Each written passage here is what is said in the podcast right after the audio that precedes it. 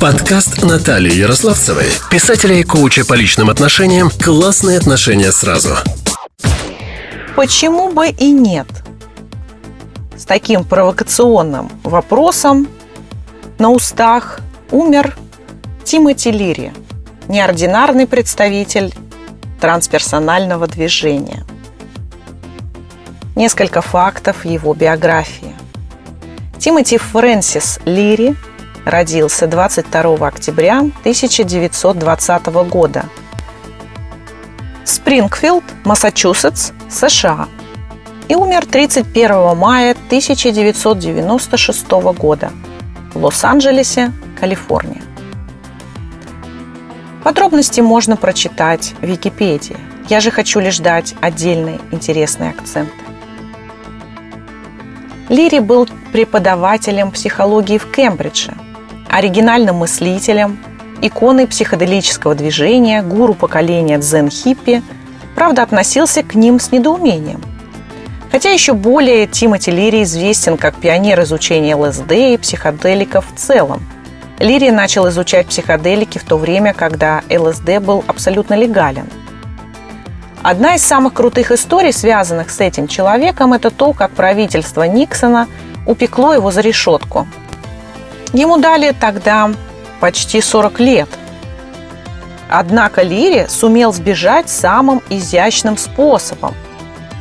Его противники не учли, что тюремный тест на профориентацию в свое время составлял он же Тимоти Лири. Ему не составило труда ответить на вопросы так, чтобы его определили в садовнике, после чего философа спасли его фанаты из братства вечной любви. Дальше его ждали приключения в Северной Африке и Швейцарии, тесное общение с черными пантерами, новый арест на границе Афганистана и новый тюремный срок. Не менее любопытно и то, что, несмотря на репутацию гуру торчков, Тимоти Лири высказал множество рациональных, инноваторских идей, вроде своеобразной пирамиды Маслоу, до самого Маслоу, необходимости групповой терапии в психологии, а также сформулировал концепцию самоактуализации и личностного роста. Раздав массу идей более расчетливым коллегам, он не стал париться об авторстве.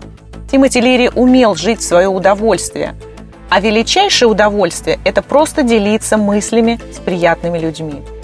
Кстати, одним из людей, с которым Лири любил обсуждать философию – был рок-музыкант Билли Айдол. Причем обсуждали они киберпанк, еще одно увлечение мыслителя. А еще Тимати баллотировался на пост губернатора Калифорнии с политическим девизом «Собирайтесь и устроим вечеринку». Причем Джон Леннон даже написал для него предвыборную песню «Come Together». В завершении надо отметить, что две самые известные в русскоязычном пространстве книги под авторством Тимоти Лири являются лишь частичным переводом его работ. «История будущего» Тимоти Лири, выпущенная в 2000 году, и «Семь языков Бога». Несколько интересных цитат. Воспитательно-образовательная система вовсе не хочет, чтобы вы расширяли сознание, жили и ощущали мир непосредственно – Ей вовсе не нужно, чтобы вы эволюционировали и совершенствовались. Ей не нужно, чтобы вы переходили на высшие уровни реальности. Ей не нужно, чтобы вы относились серьезно социальным играм. Большинство личиночных людей живет в страхе быть замеченным в чем-либо грешном или плохом. Для поддержания чувства социального одобрения им необходима постоянная поддержка – Разговоры с личиночными людьми на половые, философские и этические темы – чрезвычайно опасная почва. Лицемерие – бессознательная мотивация, иррациональный парадокс, потребность в одобрении и страх позора доминируют в любом обсуждении философии и религии. Психологи выяснили, что если человека закрыть в темной комнате, куда не поступает звук, свет и другие сигналы из внешнего мира, то он полностью дезориентируется его мозг перестает работать, а в сознании начинают происходить странные вещи.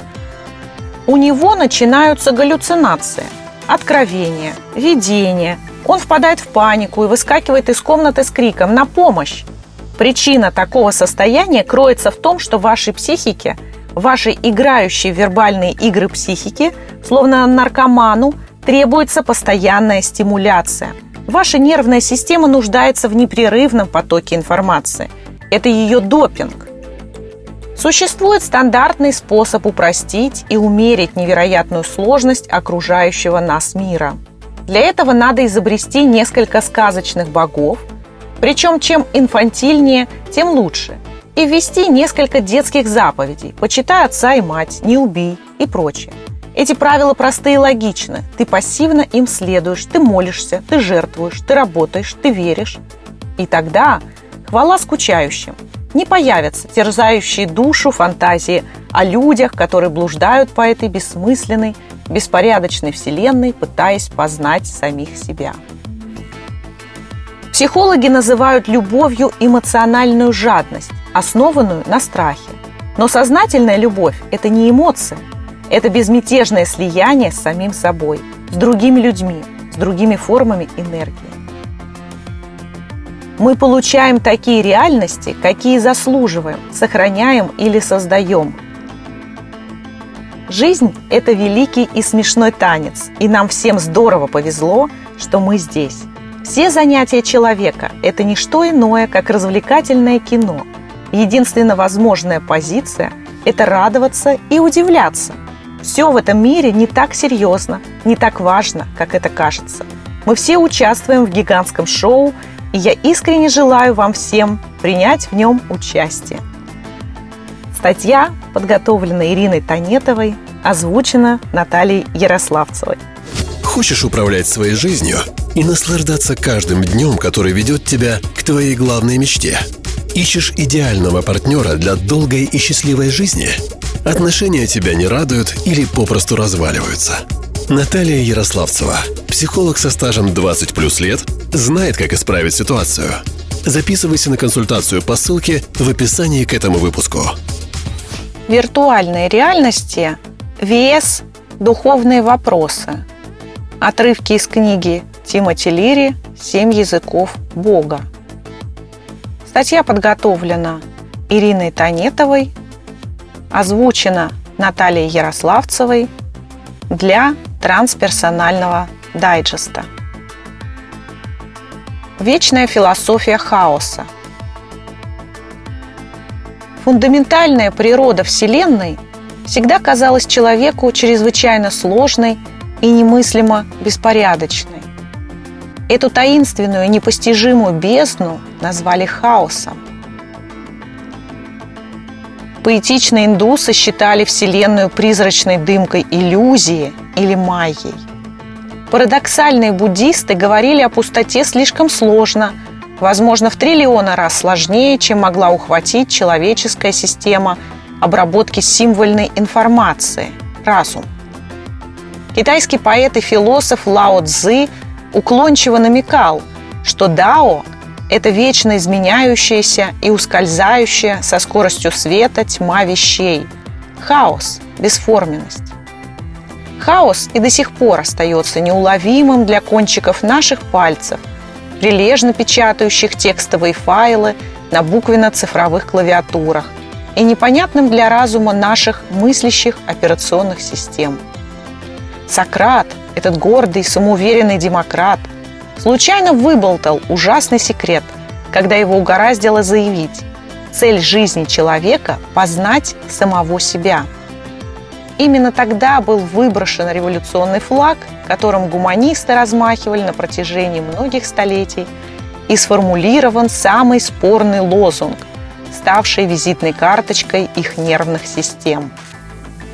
Самостоятельное, индивидуальное мышление – вот первородный грех в иудейской, христианской и исламской религиях. Оно саботирует попытки властей упорядочить и структурировать хаос – Главная задача любой системы правопорядка сводится к выхолащиванию и демонизации таких опасных понятий, как эго, индивидуальные цели и личное знание. Человек, который мыслит самостоятельно и творчески, автоматически переводится в разряд еретиков, изменников и богохульников. Самостоятельно и творчески мыслил лишь один сатана – Любая конструктивная мысль, высказанная во всеуслышание, становится особо тяжким преступлением. Сначала католики, управлявшие департаментом контроля над хаосом во времена инквизиции римского папства, методично уничтожали протестантских раскольников, а потом уже протестанты, возглавив этот же департамент, начали сжигать на кострах ведьм. Контролеры из департамента правопорядка рассуждали очень просто. Есть бессмертные боги и богини, прожигающие жизнь на вершине Олимпа, и есть черни, бестолковые смертные, работающие до изнеможения внизу на равнинах.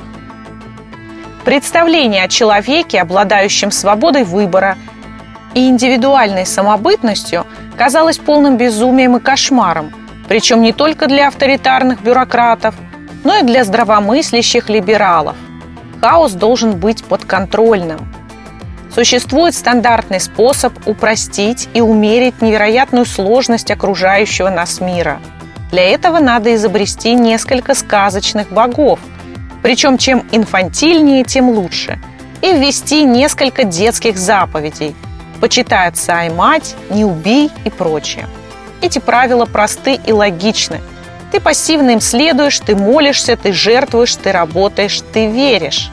И тогда, хвала скучающим, не появятся терзающие душу фантазии о людях, которые блуждают по этой бессмысленной, беспорядочной вселенной, пытаясь познать самих себя. Семь основных духовных вопросов. Первый. Вопрос о высшей силе. Какова основная энергия, действующая во Вселенной? Высшая сила, которая движет галактики и атомные ядра. Где и как все это началось? Каков космический план? Космология. 2. Вопрос об эволюции жизни. Что такое жизнь? Где и как она возникла, как она эволюционирует – куда направляется. Биология, эволюция, генетика. Третье. Вопрос о человеке. Кто такой человек? Откуда он пришел? Каково его устройство? В чем заключается его функция? Анатомия и физиология. Четвертый вопрос. Осознание. Как человек осознает, ощущает, мыслит? Гносеология Нейрология. Пятое. Вопрос об эго. Кто я? Какая духовная, психологическая, социальная роль мне отводится в этом космическом плане? Что я должен делать? Социальная психология. Шестое. Вопрос об эмоциях. Что я должен чувствовать в связи с этим? Психиатрия. Персональная психология. Седьмое. Вопрос о финальном уходе. Как я отсюда уйду? Анестезиология, любительская и профессиональная. Эсхатология. Допускаю, что многие из вас могут не согласиться с точностью формулировок, но мне кажется, любой мыслящий человек, пусть и не философ, не станет спорить по существу этих вопросов. Разве большинство великих религиозных высказываний, восточных или монотеистических, не было попыткой ответить именно на эти вопросы. Виртуальные реальности. Долгие тысячелетия и еще со времен расцвета первобытно-общинного строя люди жили в пещерах, довольствуясь минимальным информационным обеспечением. Информационный обмен осуществлялся при помощи речи. Каменный век – в культуре родовых общин не было ни книг, ни радио, ни ежедневных газет. Весь информационный обмен, необходимый для выживания в условиях родовой общины, сводился к сигналам, которые издавало тело.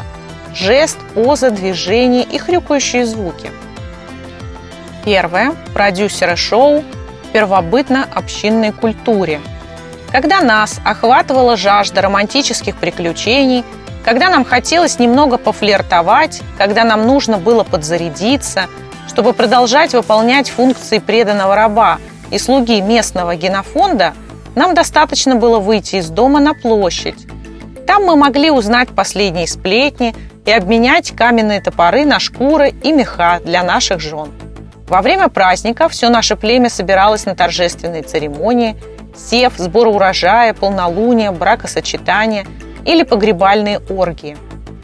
В земледельческих обществах употребление психотропных растений всегда придавало собравшимся людям священную энергию.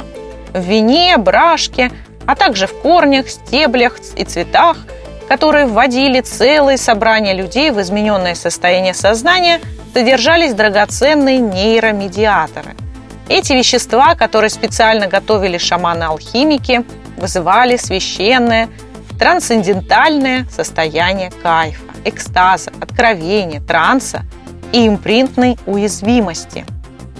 У людей возникали мифогенетические видения правого полушария мозга.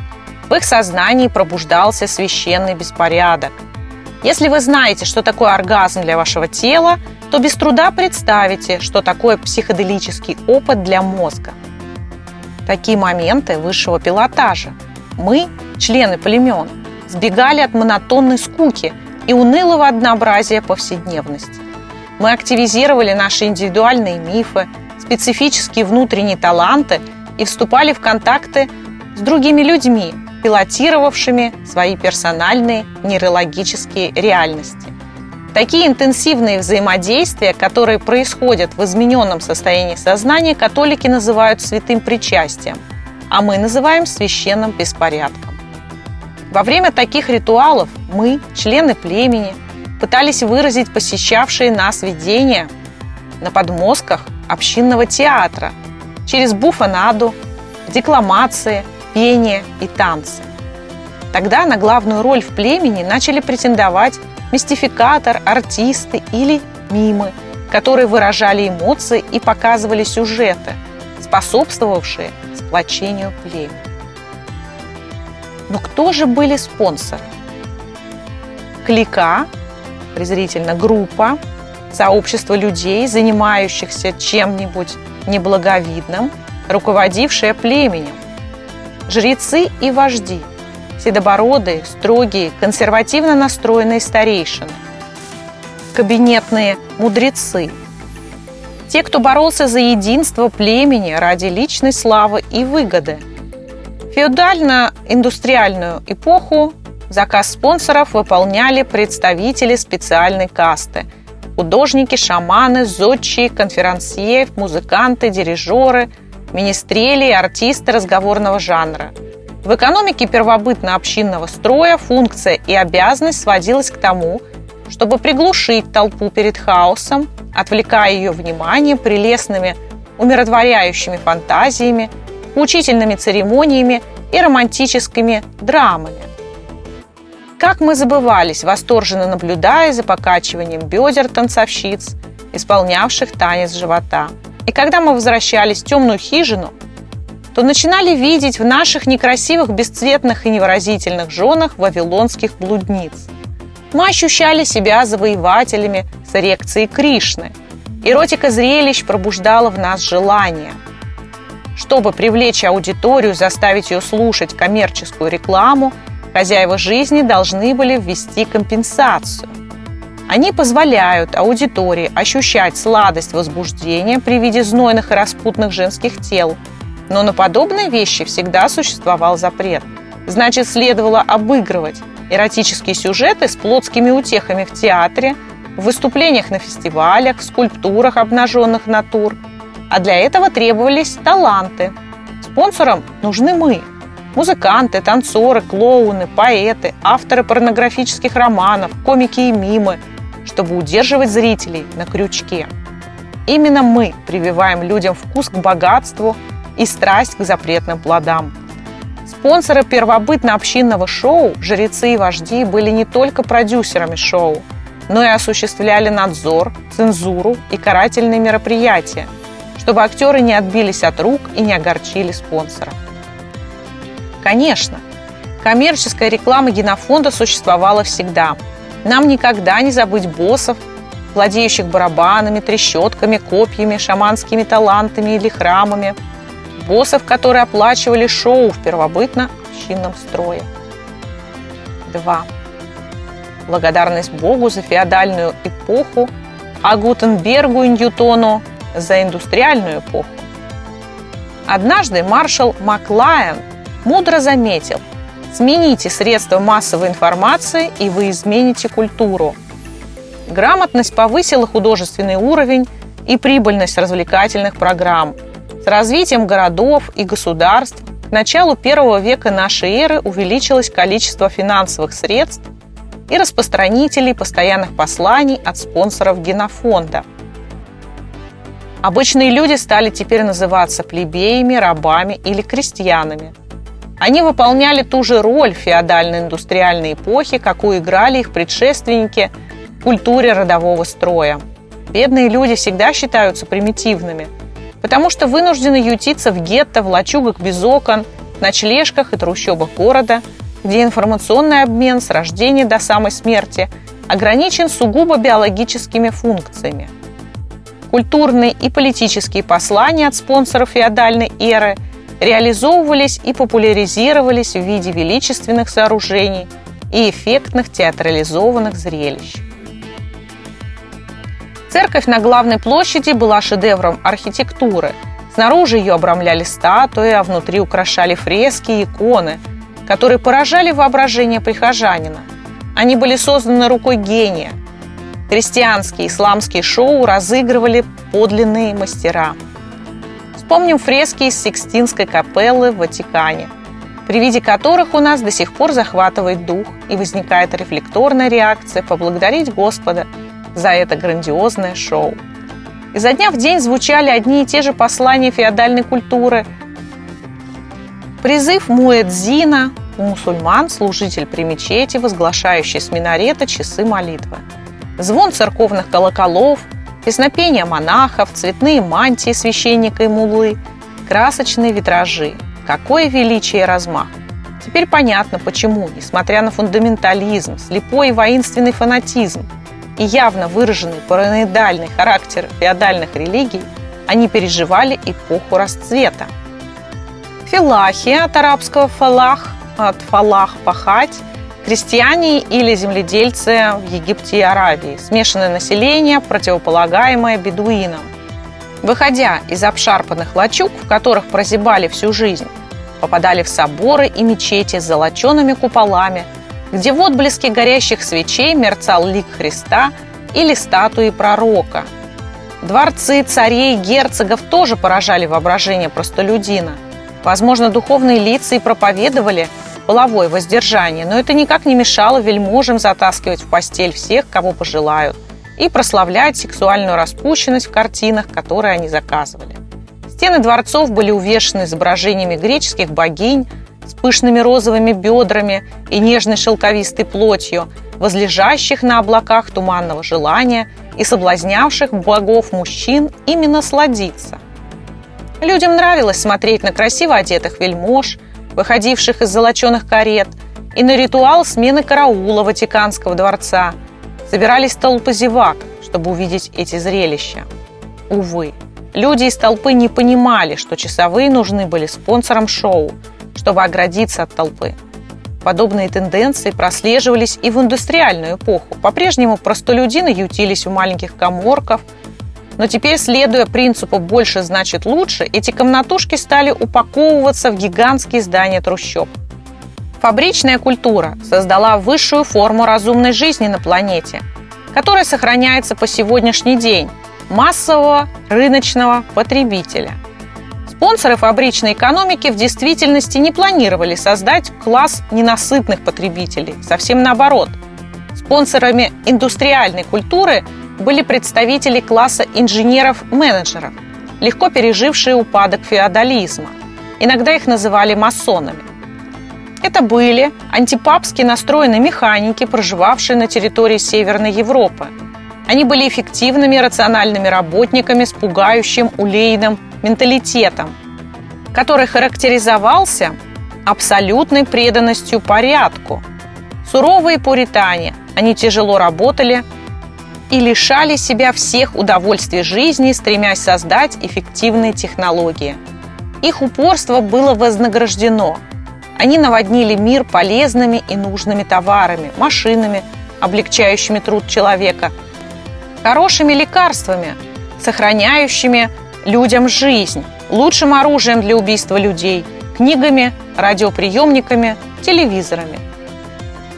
Этому конвейеру продукции, о которой мог лишь мечтать первобытный охотник, феодальный вассал или император Священной Римской империи, требовались неисчислимые и сменявшие друг друга армии неутомимых, трудолюбивых потребителей. И они появились, эти потребители, которые охотно сметали товары с полок, толкали перед собой тележки с продуктами, распаковывали хозяйственные сумки и хранили полуфабрикаты в холодильнике. Они охотно меняли автомобильные покрышки, читали инструкции по эксплуатации бытовой аппаратуры, поворачивали ключи в замках, сейфах, водили машины, а затем ремонтировали все эти приборы, которые текли, как бесконечная река из металла, каучука и пластика, по дорогам, к торговым центрам и нашим, словно сошедшим с конвейера, домам. Но как же спонсорам удавалось заставлять людей выполнять столь обременительные задачи по производству и потреблению с такой лихорадочной скоростью? Они использовали старый и хорошо проверенный способ. Они ставили очередное шоу, заманивая зрителя отблесками красивой жизни. Но на этот раз в новой меркантильной культуре они еще научились продавать им билеты. Культурные праздники, на которые собирались люди в индустриальном обществе – уже не носили характер религиозно-политических церемоний. Они происходили в коммерческих центрах. Зрители получали приглашения. Билеты продавались в кассах и на перекрестках. Каждое общество гордилось своим театром, концертным залом, художественной галереей, оперным театром, боем быков, спортивным стадионом, опереттой и подромом. Эти фабрики грез и развлекательные аттракционы выполняли те же функции – что и величественные сооружения феодальной эпохи. Театры назывались королевскими, а помещения театров – дворцами и храмами искусства. В этих публичных храмах с фантастическими рисованными декорациями люди спасались от скучных и серых трудовых будней, входя в гипнотические состояния эротического наслаждения, придуманного и поставленного нами, профессиональными шаманами – контркультурными пророками. Психоэкономические законы срабатывали четко. Потребитель хотел, чтобы шоу длилось как можно дольше, чтобы он мог задержаться в иллюзорном и красивом мире. Больше и дольше означало лучше. Все искусство шоу-бизнеса сводилось к тому, чтобы растянуть во времени оперу, сценические постановки, концерты и водевили. Зритель хотел получить за свои деньги настоящее шоу – Третье. Кино создает электрические реальности. К середине 20 века направление инженерной мысли изменилось. Создание и массовое распространение аппаратуры, заменявшей труд человека, заставило инженеров задуматься о возможности применения ее в индустрии развлечений. Так появилось новое средство массовой информации. Как тут не вспомнить Маклайена? Символ электрической эпохи – кинематограф – Спектакли, которые шли на сценах театров, теперь можно было снимать на кинопленку. Эти кинопленки копировать и рассылать сотни кинотеатров. Эффект превзошел все ожидания. Фермер Джо, сидя в деревенском кино, созерцал на белоснежном экране лицо Клары Боу высотой в 30 футов. Об этом Джо не смел мечтать даже в своих самых смелых и буйных фантазиях. А рядом с ним тяжело вздыхала миссис Джо, пожирая глазами красавца Рудольфа Валентино. Четвертое. Индустриальный разум жаждет длительной механической стимуляции. Весь мир начал смотреть кино. Естественно, киноиндустрия должна была удовлетворить требования механической эпохи, формулируемое как «больше значит лучше». «Дольше значит лучше». Художественные фильмы создавались в двух размерах – короткометражные и полнометражные. Эпические картины шли очень долго, но киноиндустрией заправляли купцы из Нью-Йорка, которые в совершенстве владели технологией оболванивания потребителя и умели продать к одному костюму две пары брюк.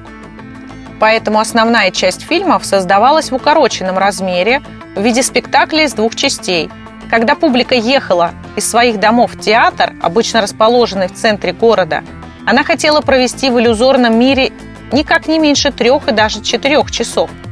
За последние 25 тысяч лет, вплоть до самого последнего времени, спонсоры сменяли друг друга, совершенствовались технологии, эволюционировали культуры, но цели, принципы и способы человеческой стимуляции и передачи информации почти не изменились. Как мало изменилась и сама экономика. Больше всегда считалось лучше. Перед талантливыми людьми в первобытно-общинной, феодальной индустриальной культуре всегда стояли две задачи. Первая и самая главная задача заключалась в том, чтобы обольщать, умолять, унижаться, раболепствовать, использовать свои сексуальные хитрости и уловки, присмыкаться перед спонсором, чтобы получить контракт. Вторая задача ставилась так – доставить удовольствие потребителю – это было намного проще, потому что потребители сами мечтали о том, чтобы им щекотали нервы, волновали и одурманивали. Они платили деньги, они поклонялись таланту. Конечно, спонсоры испытывали огромное удовольствие, имея всех и каждого, особенно талантов. Когда артисты становились звездами, они вставали с колен, утирали слезы и изысканном стиле подлым продюсерам, мерзким директорам киностудий – изворотливым грязным агентам, жадным менеджерам и фронтоватым ворам-адвокатам портфелями и факсами. Как говорится, ни один бизнес и в подметке не годится шоу-бизнесу. Пятое. Люди учатся менять экраны. Древние ритуалы, выполняемые со времен существования первобытной общины, благодаря сочетанию американской творческой мысли и японской точности – неожиданно привели к массовому производству недорогих персональных устройств для пользования в домашних условиях, помощью которых можно электронизировать, оцифровывать и передавать персональные реальности. Цифровая связь транслирует запись любой мелодии или фотографию любого объекта, кластеры квантов или размытые облака информации в двоичном коде. Любой образ, закодированный в цифровую форму, можно передать по всему миру – причем совсем недорого, причем со скоростью света. Шестое. Очевидно, что больше теперь не считается лучше. Основные элементы Вселенной с точки зрения квантово-цифровой физики состоят из квантов информации, из битов сжатых цифровых программ. В этих элементах чистой 0,1 информации заложены подробные алгоритмы – программировавшие эволюцию на протяжении последних 15 миллиардов лет.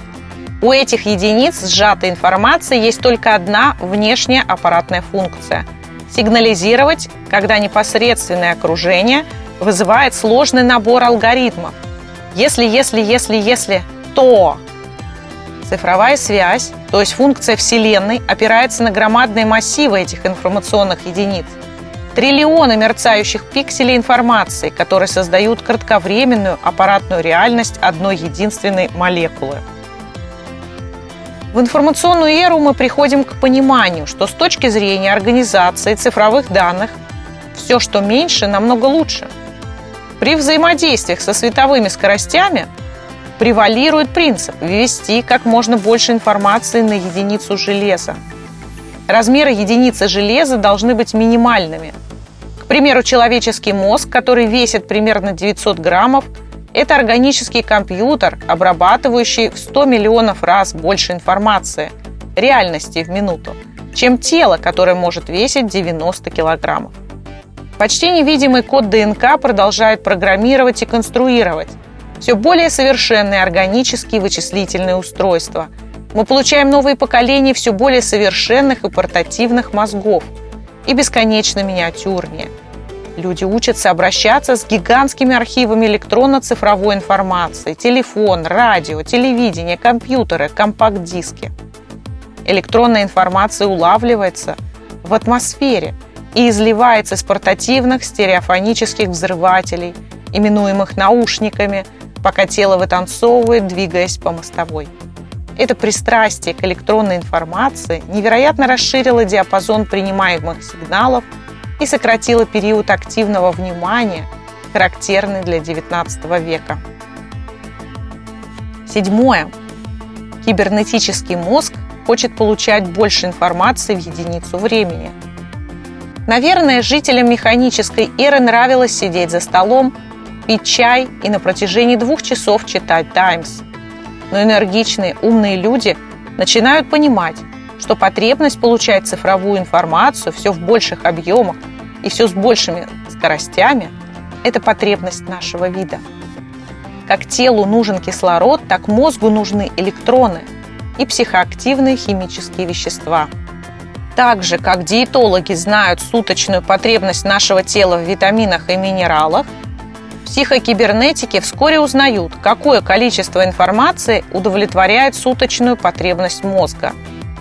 Совсем скоро чистая информация станет дешевле воды и электричества. Межперсональные компьютеры размером с кредитную карточку – смогут перекачать любые книги из библиотеки Конгресса, скрупулезно проанализировать любую картину из архивов кинофонда, отсортировать все эпизоды из «Я люблю Люси» и, если понадобится, скопировать нужные цитаты из оригинальной Библии, написанной на арамейском языке. Чипы размером с ноготь большого пальца ценой в 1 доллар будут обладать памятью и мощностью процессора, равной памяти подвала с книгами – Оптоволоконные стенные розетки уже сейчас позволяют принимать в миллион раз больше сигналов, чем современный телевизор. Недорогие виртуальные костюмы, шлемы и очки позволят общаться с людьми всего мира в той среде, которую вы сконструируете. Как заметил Джордж Гилдер, 1939 года рождения, американский экономист, предприниматель, публицист – основатель креационистской организации Discovery Institute, культурную ограниченность телевидения можно было терпеть, когда не было альтернативы, но теперь на заре новых компьютерных технологий она совершенно невыносима. Из собственного дома, оборудованного под теле, кино и звукомонтажную студию, мы сможем программировать персональную цифровую вселенную – которая просуществует ровно столько, сколько мы захотим в ней обитать. Но нет ли опасности информационной перегрузки? В 21 веке способность вылавливать до предела сжатые и ускользающие всплески информации из соленого океана сигналов, наводняющих дом, станет основным залогом полноценной жизни. Наши скучающие мозги любят такие перегрузки.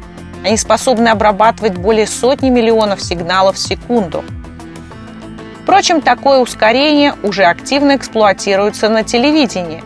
У телевидения есть вполне конкретная цель – заставить людей смотреть рекламу. Рекламный ролик, который крутят во время трансляции чемпионата мира какие-то 30 секунд, стоит более 500 тысяч долларов. Рекламные агентства были первыми, кто понял, какую баснословную выгоду сулит цифровая миниатюризация. Они научились загонять в информационную щель десятки соблазнительных героев и героинь, которые за 30 секунд должны нас убедить покупать автомобили, телевизоры, прокладки, колготки, собачьи корма, майонезы, супные пасты, соки и шампуни. Коли на то пошло, мы даже выбираем наших президентов и правящих бюрократов, основываясь на информации с видеороликов, которая заботливо отредактирована рекламными экспертами – восьмая. Больше теперь совсем не значит лучше, даже в кино. Медленно и неохотно фабрике грез пришлось принимать новые условия игры. Киноиндустрия начала сжиматься и ускоряться. Ветеранам кинопродюсерской гвардии это, конечно, не нравится. До 1976 года фильм считался тем лучше, чем дольше он длился. Длинный, неспешный, размеренный, многочасовой фильм отличался пышностью постановки и эпичностью сюжета. Продюсера сочли бы пустомели и попрыгунчиком, если бы он выдал в прокат фильм, который длился менее двух часов. Естественно, продюсер пытался максимально растянуть шоу, чтобы отложить возвращение зрителя домой в комнату, тускло освещенную черно-белым телевизионным экраном. Девятое. Миниатюризация. Однако к 1988 году большинство американцев пользовались кабельным телевидением, видеомагнитофонами и пультами дистанционного управления. Сидя за компьютерами, словно растения в ботанической спячке, мы прореживали и перетягивали столько тонн информации, сколько заказывали наши теплые маленькие пальчики при нажатии на клавиши. По этой причине неторопливый ход полнометражного художественного фильма сейчас вызывает ассоциации с колонной из медленно бредущих 150 слонов, увязающих в мелодраматической трясине. Сегодня кино кажется малоинформативным. Кибернафт информационной эры попросту не высидит два с половиной часа в кинотеатре, даже на картинах Коппола и Спилберга. Многие из нас довольствуются анонсами картин на телеэкране.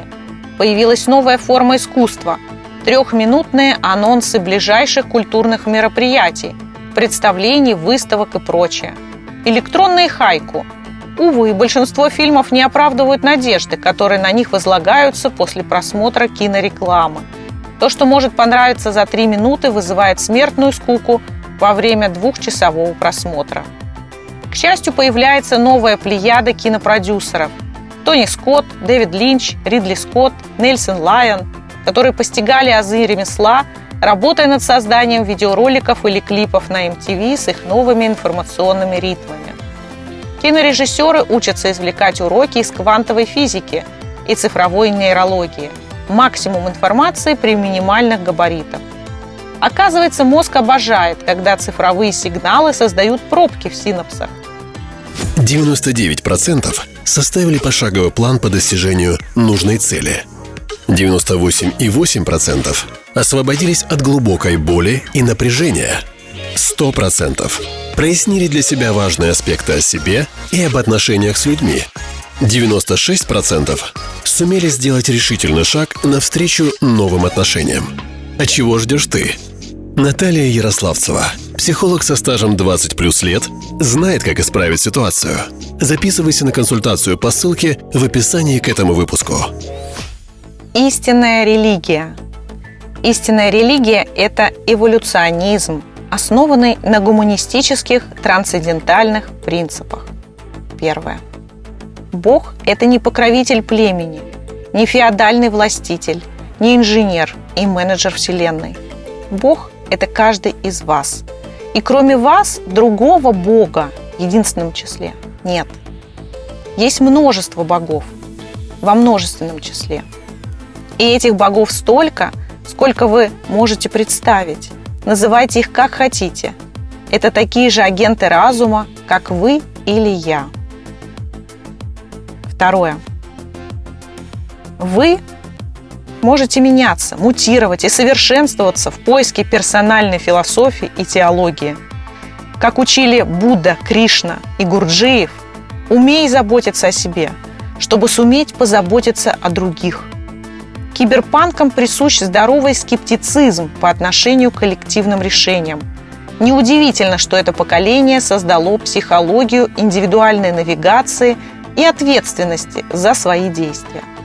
Решать собственные проблемы должен ты и никто другой. With a little help from your friends. С вами была Наталья Ярославцева, трансперсональный психолог, коуч и писатель.